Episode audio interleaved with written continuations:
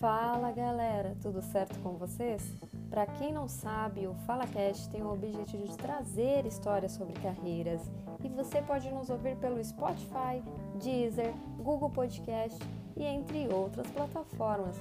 Mas se você prefere assistir, estamos no YouTube também. Aproveita e segue no Instagram, fala.cast.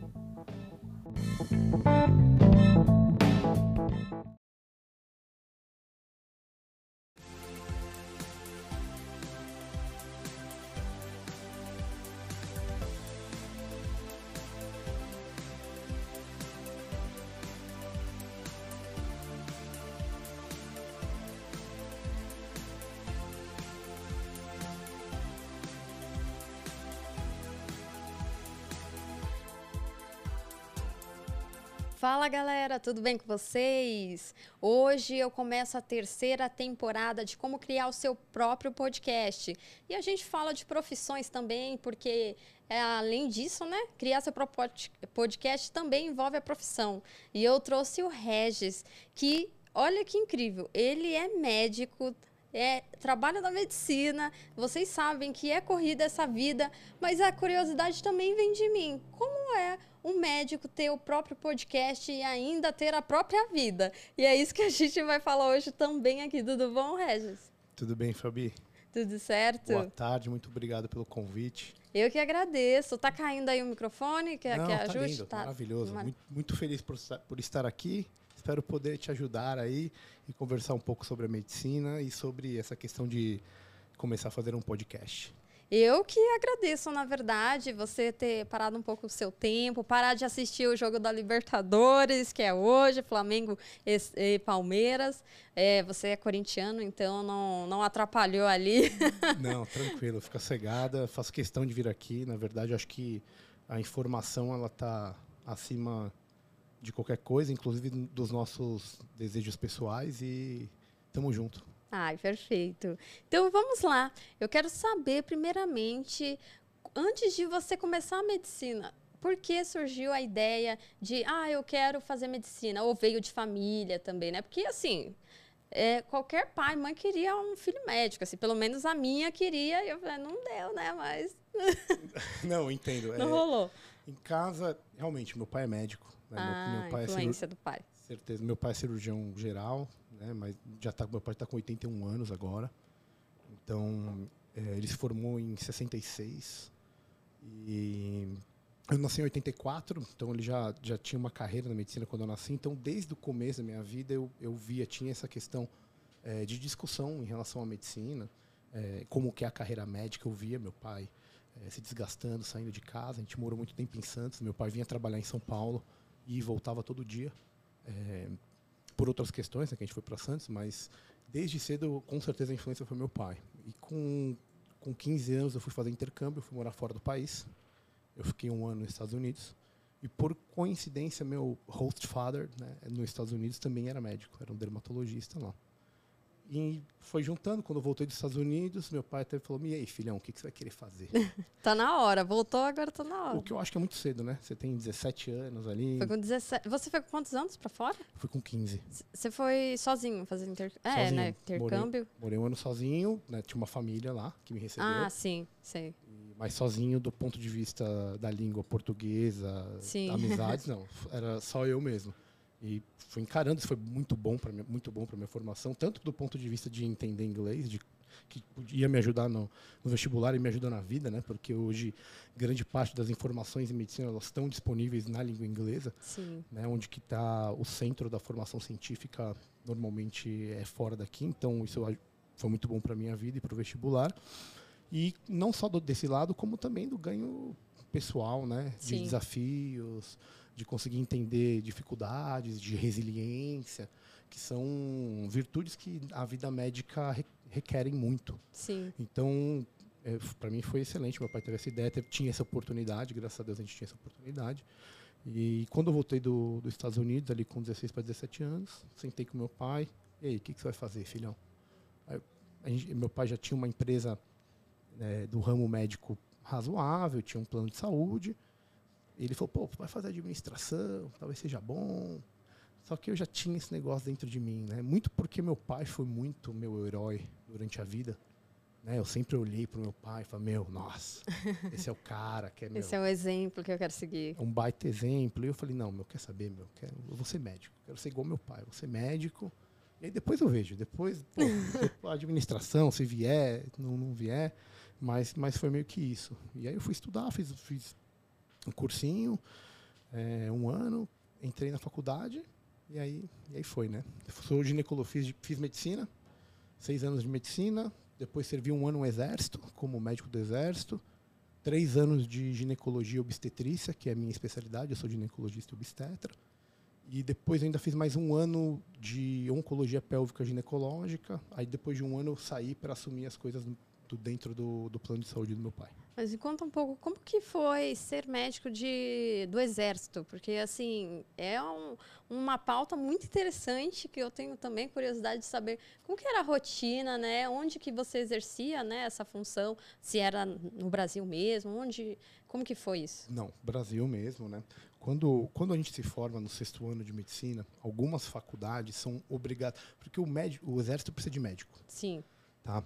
E, e, se você a gente for pensar do ponto de vista financeiro, não é tão atraente para o médico, mesmo porque quando ele se forma, ele quer fazer a residência médica, que é uma especialização dele. Sim, e, né? de, e leva mais dois, três anos, né? Depende da, depende da área, né? tá. né? Tem algumas que são um pouco mais, outras um pouco menos, mas varia aí de dois a cinco anos hum. de, de residência médica. Tá. E, então não é tão atraente para ele ir para o exército servir como médico. Então o médico ele obriga a, a, a União, a União ela obriga algumas faculdades a todos os médicos homens prestarem é, uma prova, porque quem é, o exército precisa desse contingente. Então, a partir dessa prova, que é selecionado quem vai para onde, porque a grande maioria não quer. Então, uhum. fica meio que, ó, oh, não, você tem que. Eu não, eu queria ser, eu queria ir para o exército, eu sempre tive um, eu sempre gostei um pouco do, de, de, militarismo, da questão da disciplina, da hierarquia. Eu achava que é uma coisa importante. Na medicina isso acontece muito e é muito importante, né? A gente tem que sempre respeitar aquele, porque medicina, diferente de outras profissões, as coisas vão acontecendo e você está aprendendo todos os dias, a todos os momentos. Sim, estudando o tempo todo. É, o que eu falo é uma barriga não é igual a outra, um ser humano não é igual ao outro. Exato. Então o mais, o, o mais velho, o mais antigo, ele é ele passa muito conhecimento. Então, isso é uma coisa importante. Então, eu fui atraído a isso e eu mesmo prestei a prova do Exército. E aí eu servi em Barueri, no 22º Batalhão Logístico Leve, no ano de 2009. E é um batalhão, é, é uma vida diferente de, do médico de hospital, né? porque eu era médico no batalhão. E por ser um batalhão logístico, ele presta a logística para expedições. Então eu fui para Caatinga fazer é, um curso de Caatinga, onde você precisava do médico para acompanhar todos aqueles militares que estavam fazendo essa incursão na Caatinga. Eu fui para a montanha, para a região de Resende, para fazer estágio de curso de montanha como médico, precisando de assistência médica para os militares que estavam naquela função.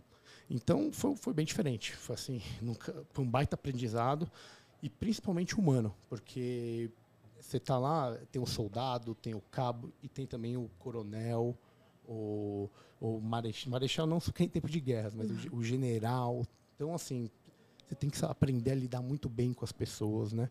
O soft skill entra muito na jogada, não só a questão técnica de ser médico, entendeu? Mas foi um ano que, para mim, foi excelente, eu aprendi muito, consegui dar plantão fora, juntar um dinheirinho, para depois começar a residência, que aí são três anos pauleira. E teve algum caso assim que foi grave no momento que você estava eh, trabalhando lá no exército que você teve que atender às pressas, me conta isso. Se teve uma situação que você falou, meu Deus, e agora? O que, que eu vou fazer? É, no, ah, tem.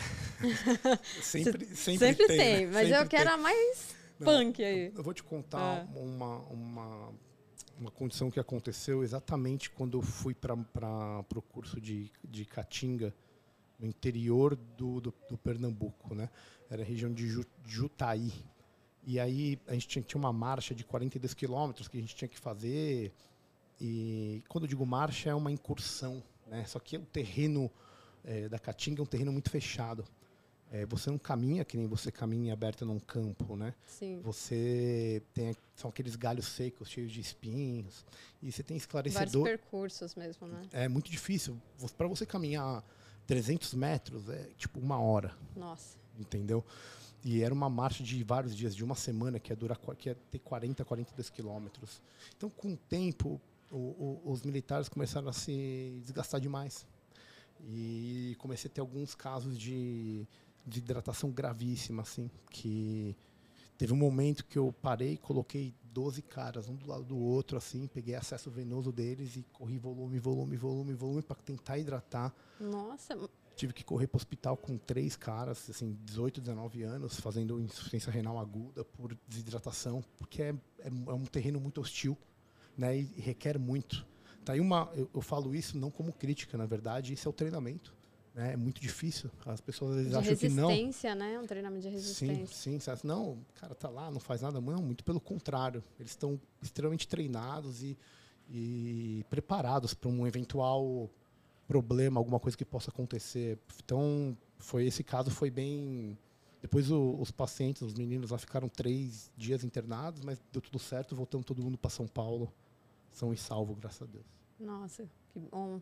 É, realmente, né, a gente vê que tem muitos homens, principalmente homens, que eles não querem é, exercer a função do exército, porque é obrigatório, né? Quando você faz 18 anos, você tem que ir lá se e alistar. se alistar, fazer o exame para ver se você é apto a exercer ou não. E, e aí muitos não querem por medo também, né? Medo de, ah, de acontecer alguma coisa, porque a gente sabe, né, que esses treinamentos realmente é um treinamento de resistência.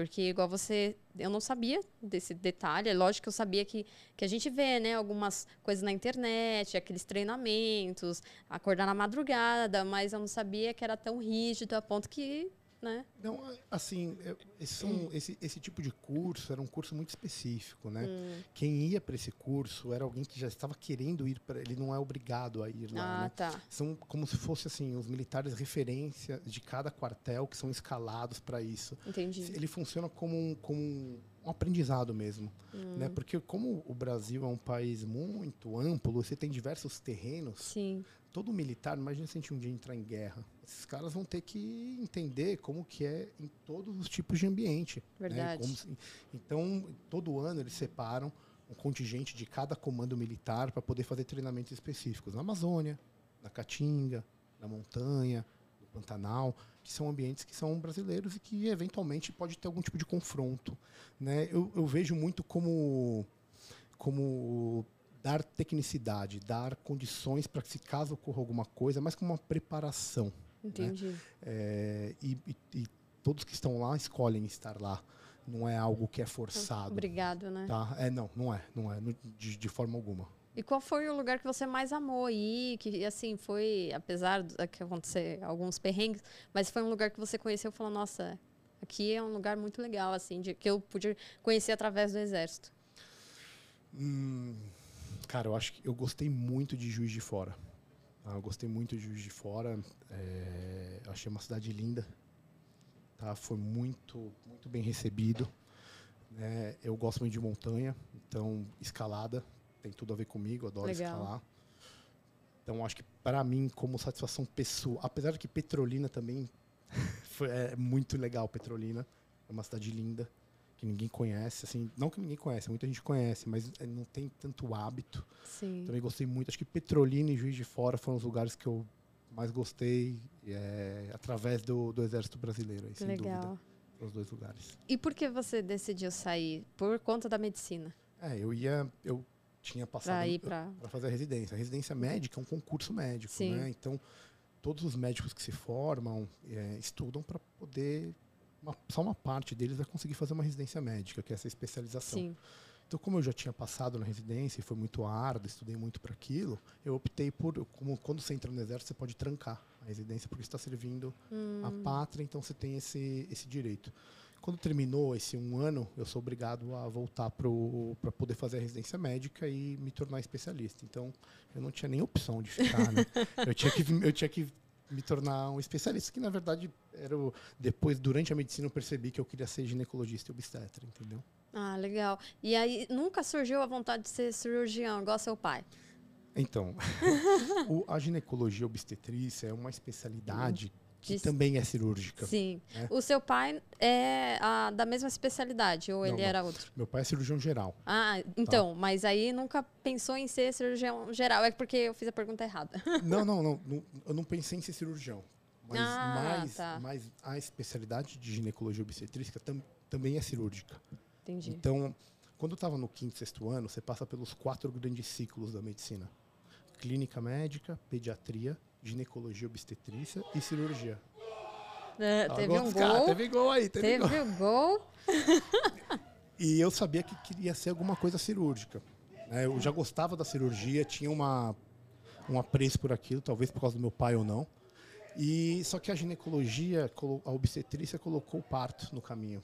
E quando eu fiz meu primeiro parto, eu, meus olhos brilharam e eu falei, meu, acho muito legal isso.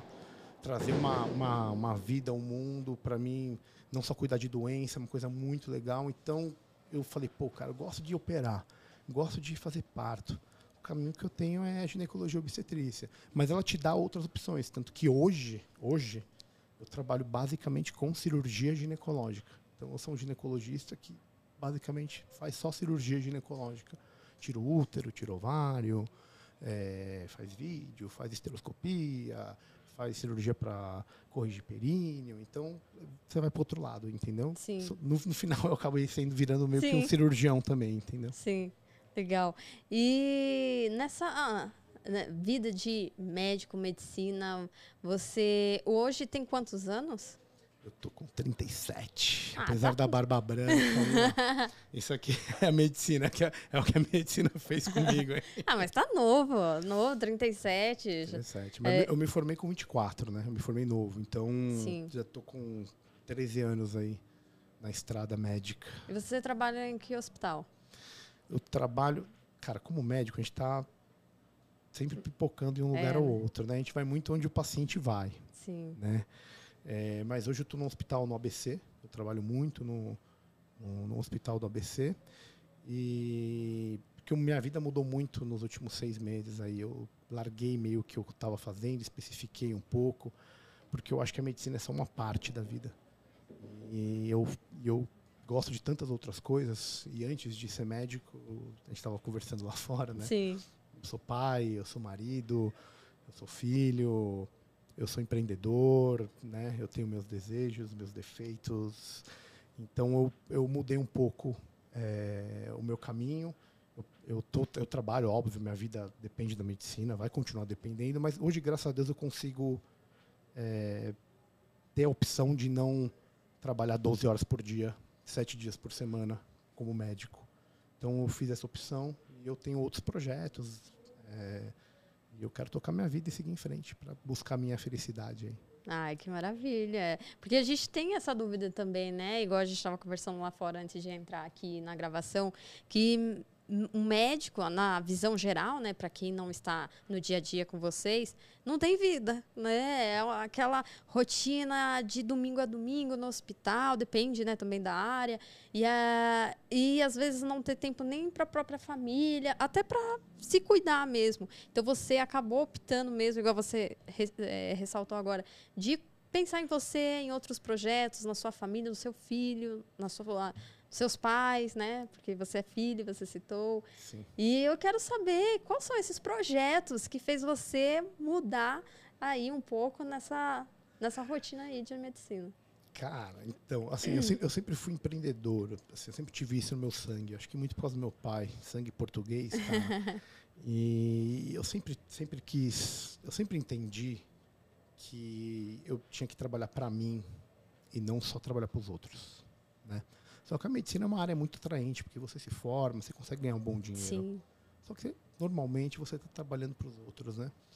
Então, é, depois que eu me formei, assumi a, a- a parte de ginecologia e obstetrícia do, do plano do meu pai, junto com, com outro- outros colegas que me ajudaram muito, eu passou um tempo, eu estava bem financeiramente, consegui juntar um dinheiro, isso foi importante para mim. Só que a empresa foi, foi comprada.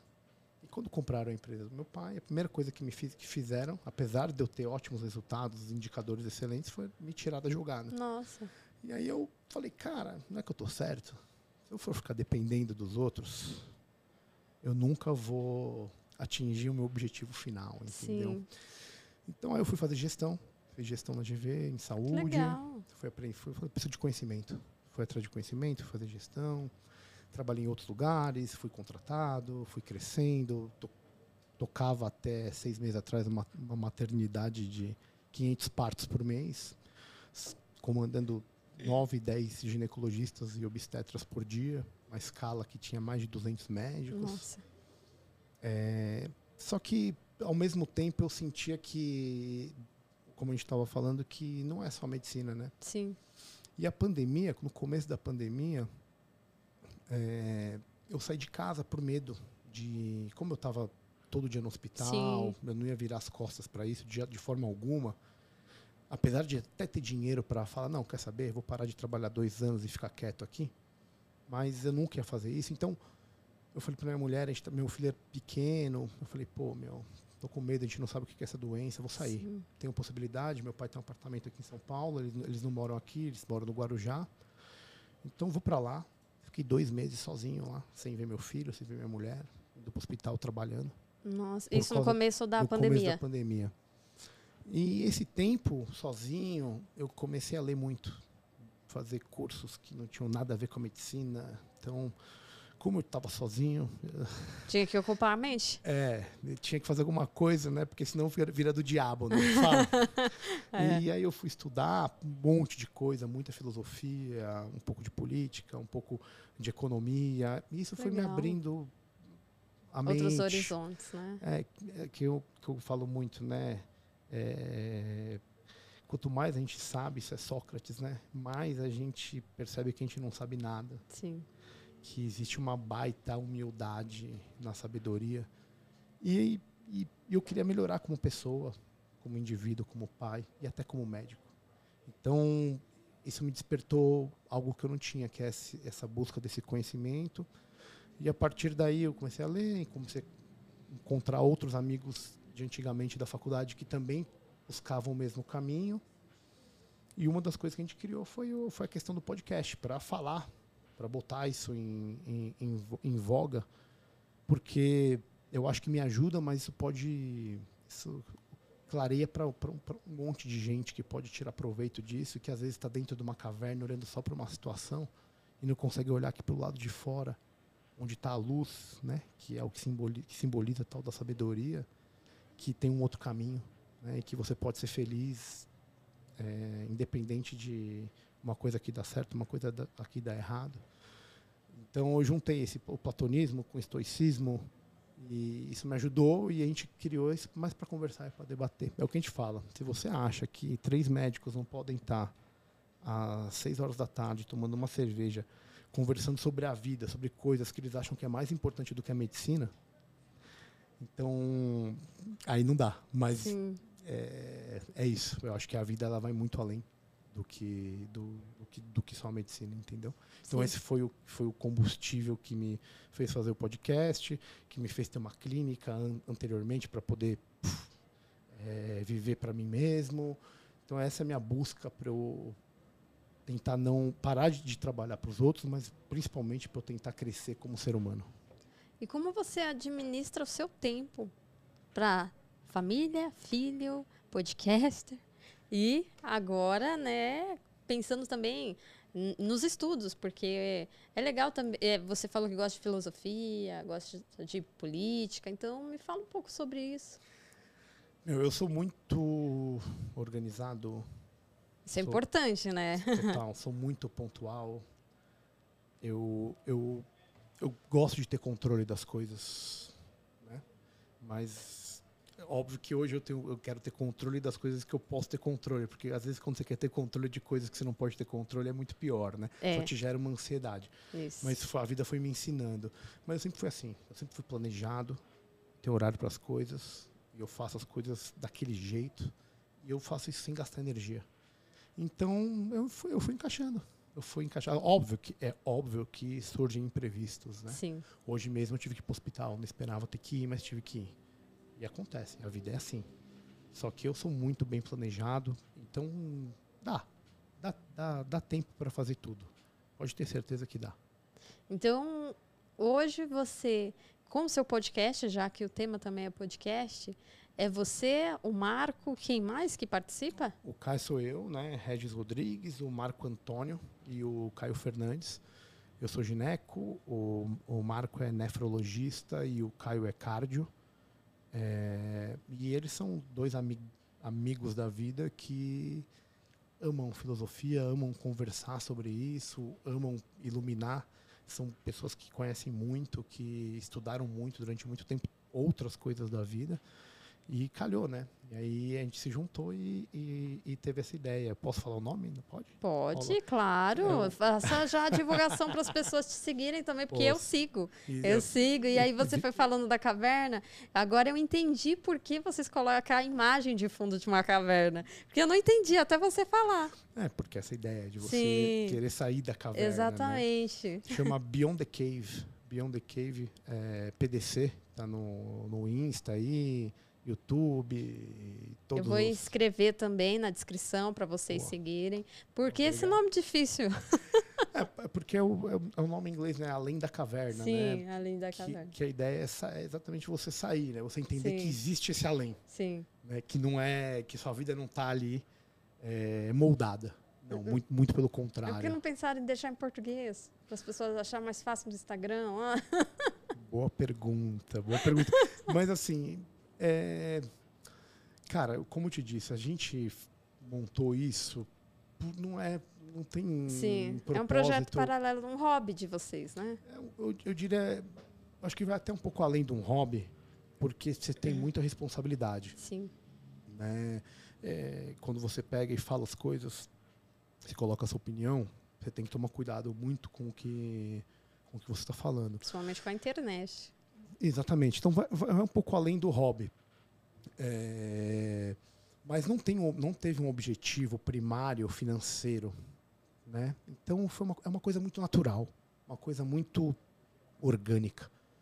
É, a, a, nossa ideia é juntar pessoas, juntar ideias. A gente sempre fala, né? Eu tenho um copo, você tem uma caneca.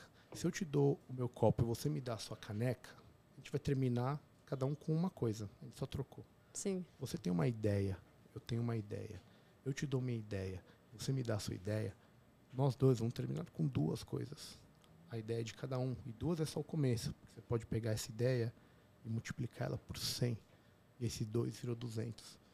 Então, a ideia é essa. É juntar. Juntar Sim. as pessoas que gostam de falar, que, que tem... Porque muitas pessoas têm coisas para falar Sim. e coisas importantes. E criar um hub né, um lugar que as pessoas se encontram e, e, e, e, possam emanar coisas que vão fazer no final a vida melhorar, pessoalmente, individualmente. E muitas vezes você está ajudando outra pessoa que você nem imagina que você está ajudando. Sim. Então, a, a, ideia é essa. Não tem, gente, por isso que não, a gente não pensou, ah, não, o nome vai ser, Entendi. o pessoal vai entender. Cara, se você tiver uma ideia boa, um coração bom e atrás daquilo, você já tem tudo. Você não precisa do resto. O Sim. resto é o é resto. Consequência. É, é consequência. E mesmo que não vier, não chegar Sim. essa consequência, você vai estar feliz, porque você está fazendo aquilo que você acredita e fazendo com o coração aberto. Sim. Então, isso é o mais importante. E me fala então, qual que é a sua filosofia, já que você citou tanto filosofia, qual é o filósofo que você admira tanto? Talvez o Sócrates. Não sei. Cara, então, eu acho que. Só filo... sei que nada sei. É, exatamente. Eu acho que a, a, filosofia é tão grande, né? Sim. A gente tem, tem tantos exemplos. Mas qual que você mais admira que você normalmente fala no seu podcast? Que você queira falar aqui para as pessoas que estão que, que irão assistir? Alguma ou alguma frase que você até hoje fala, nossa, eu gosto dessa porque eu acredito nessa? Ah, tem algumas aí, mas assim, eu vou condensar em uma única. Sim. Mas eu vou juntar duas coisas importantes em uma só. Tá bom. Né? A frase é: conhece-te a ti mesmo e conhecerá aos deuses e ao universo. Nisso a gente fala muito de platonismo, porque essa frase é de Tales de Mileto.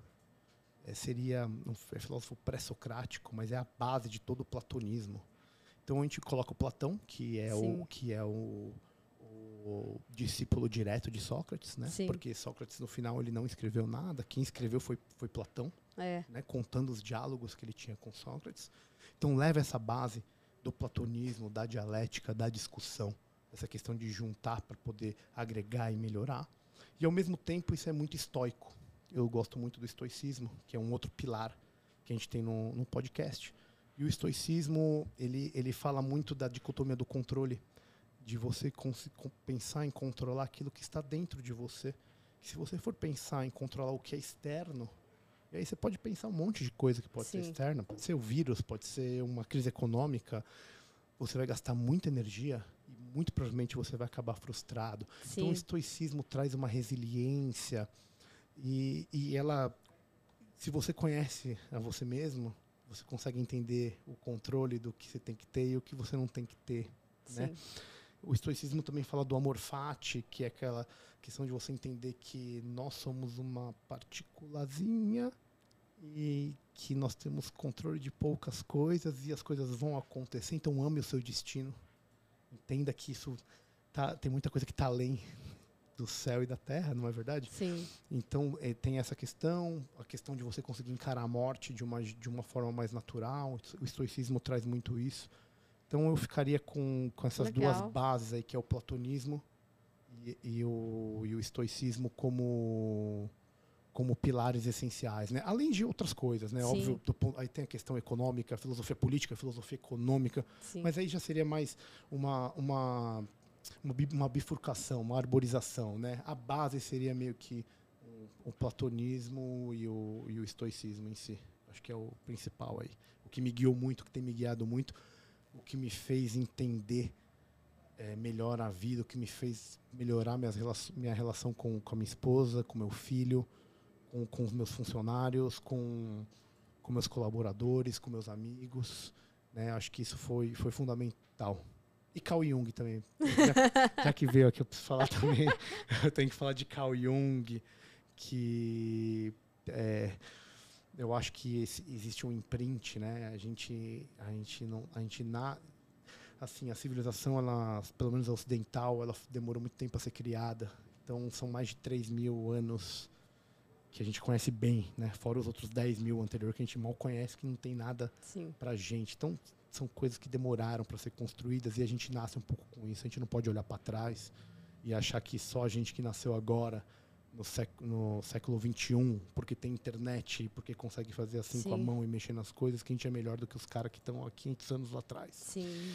Então, tem muito de, de Carl Jung, assim, nessa questão de personalidade, de a gente não, não, nós não sermos uma tábula rasa, né? A gente, a gente só está aqui agora porque nossos pais, nossos avós, nossos bisavós e tantos outros lá atrás guerrearam, Sim, morreram, semearam e criaram algo que, que culmina hoje no, nessa condição que a gente tem de tomar luz, de tomar uma cerveja Exato. tranquilo, de ter um celular, né? nessa Sim. facilidade que é viver hoje. Sim, eu até acredito que nada é por acaso. É, é isso que você falou, concordo plenamente. Porque até né, o, a nova geração que ainda está estudando, não entende muito bem, acha que ah, vida maravilhosa, é a gente que fez tudo. Não né? Exatamente o que você disse. Para a gente ter esse celular, para a gente ter essa xícara, para a gente ter essa tecnologia que as pessoas assistindo a gente, é porque outras pessoas atrás, bem lá atrás, já estavam trabalhando para que algo surgisse e surgiu hoje. Não fui eu que fiz a tecnologia, nem passou para minha cabeça ter essa tecnologia que hoje a gente tem. Então, se não fui eu, tem outras pessoas bem no passado que já estavam fazendo isso. Inclusive, hoje, a gente gravando hoje, tem pessoas pensando algo já para o futuro de inovação, inovação. Total, concordo 100%. É, esse é o pensamento, então tem uma ideia que, que não é não veio só da gente, isso é bem junguiano, né? É. Que desse imprint de Carl Jung. Então a gente mistura isso. O estoicismo, o, o platonismo e um pouco dessa, dessa questão que pode se falar conservadora ou junguiana de, de tradição, de entender que a vida não, não começou hoje. Sim. Nos últimos 20 anos aí, né? Com certeza. E, e, e mais, né, cara? É, o Instagram é bonito, lindo, mas não se vive de Instagram, né? É. E, e, muitas vezes não nem é, é, a realidade, né? Sim, não é a realidade. Não é? é então, às vezes é, é, a imagem que. Os filtros estão aí para isso, porque não é real. Exato. porque então... é lindo a gente ver o que tá ali. Fala, nossa, queria tanto ter a vida daquela pessoa, mas a gente não sabe realmente como que é a vida daquela pessoa, né? O, o quanto o Instagram não é. Manipulador. A, aquela, aquela, aquela, sombra é... da, da fogueira de Platão, que o cara tá olhando ali a sombra e tá falando, não, meu, é isso aqui, essa aqui é a verdade. Né? É, isso é lindo. só que, na verdade, não, isso é só a sombra, é isso é o irreal, né? É, exatamente. Então, por isso que você tem que sair da caverna. Sim, sim. Entendeu? Sim, faz sentido, faz sentido. Mas então, eu quero que, assim, tudo que você falou, eu já fui imaginando tudo que vocês normalmente conversam na sua, nas, nas entrevistas entre você e seus amigos. E eu tô muito curiosa para ir, para ficar ali no bastidor só ouvindo vocês, porque eu gosto muito, assim, dessa, dessa ideia de filosofia.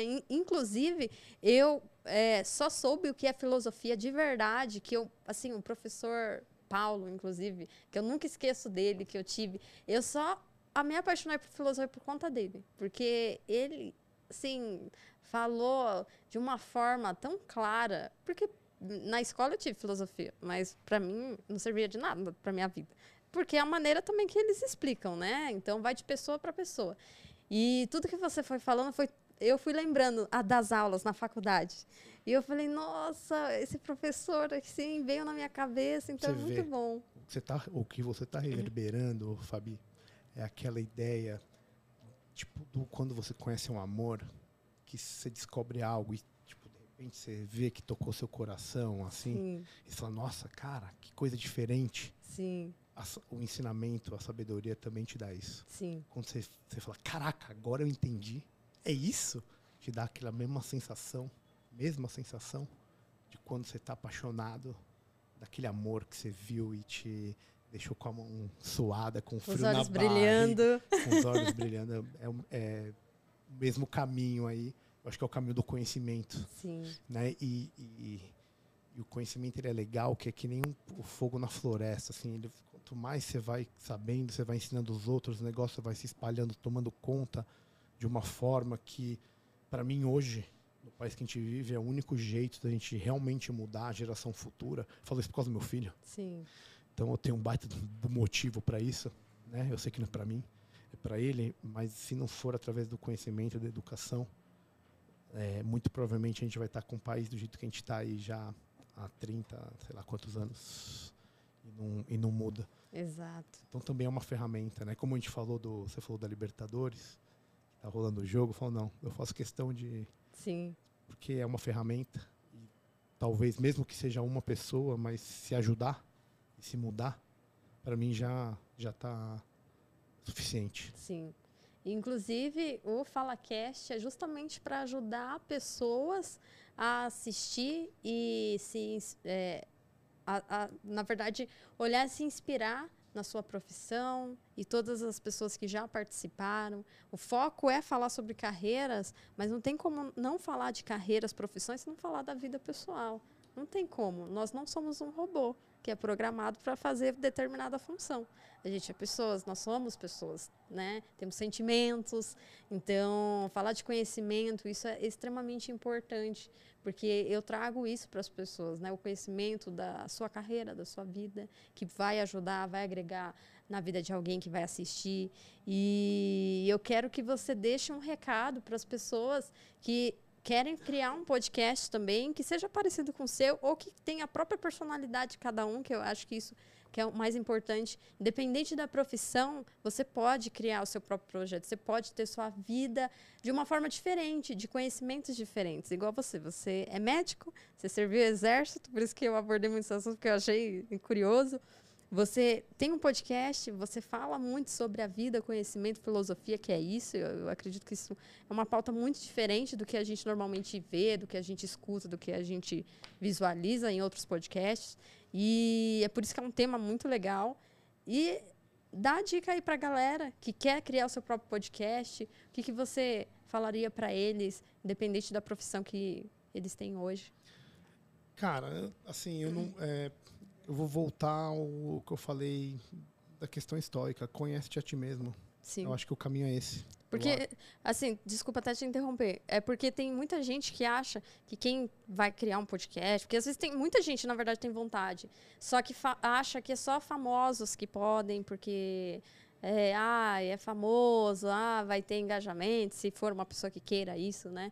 Ou então, sei lá, é uma pessoa bem de vida, mas não é. É igual você falou, conheça a ti mesmo.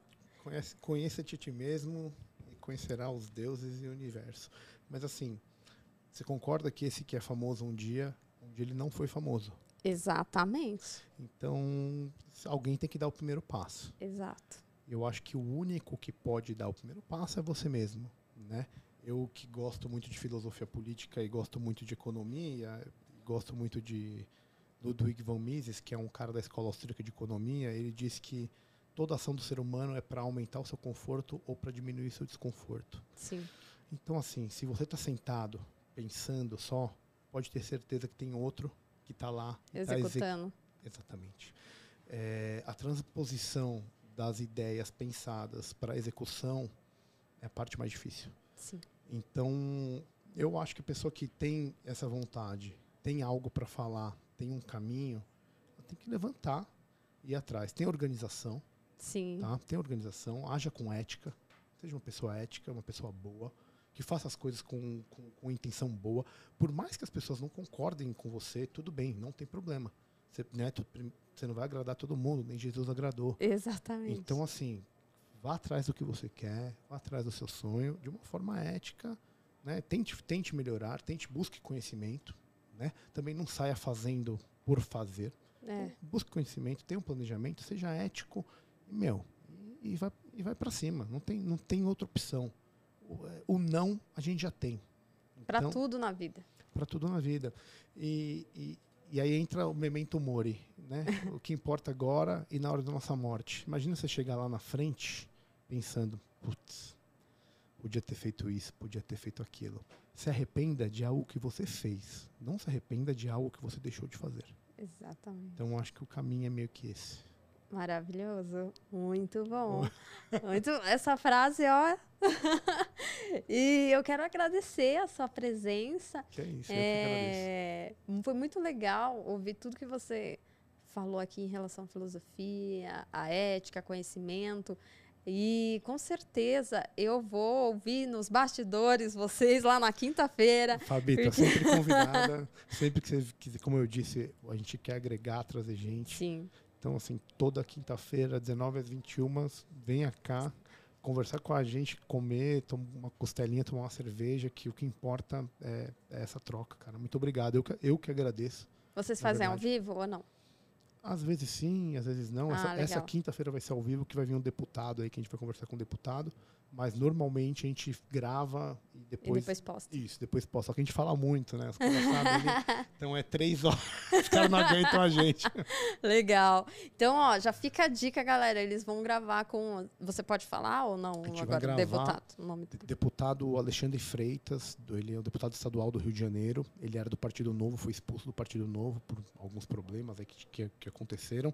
Então, essa quinta-feira, às 19 horas no Beyond the Cave PDC no YouTube, né? É YouTube que vai estar tá, vai tá passando ao vivo e dá para fazer pergunta. Quem quiser mandar, vai mandando pergunta que a gente responde. Pô, vai ser muito legal. Legal, hein, Muito gente? obrigado pelo espaço. Imagina, obrigada a você por ter vindo. Como você se sente sendo entrevistado no FalaCast? Cara, tô, me, me senti honrado, na verdade. Eu acho que é, não tenho tanta coisa a agregar, mas. Como não? Meu é, é do coração. Então, Como não? Você agregou muito, agregou na minha vida e vai agregar muito para as pessoas que vão assistir também. Que é isso, agradeço, cara. falo, falo, do coração, fico muito feliz, na verdade. Primeiro convite que eu recebo assim. Então, estou muito grato, muito obrigado. É, fiz questão de vir mesmo. É, eu espero que o FalaCast vá muito vá para frente, exploda. É, pode ter certeza que você vai ter meu apoio. E quando você precisar, se quiser conversar com os outros meninos, o Caio, o Marco. Olha que eu preciso fazer um exame do coração. Ah, o Caião é um cardiologista excelente, é. excelente, maravilhoso. Isso, isso é verdade, né? Vou precisar só de, de um exame do coração até o momento, mas é isso. Não, mas é isso aí. Muito obrigado, viu? Obrigada Fabi? a você. Valeu, cara.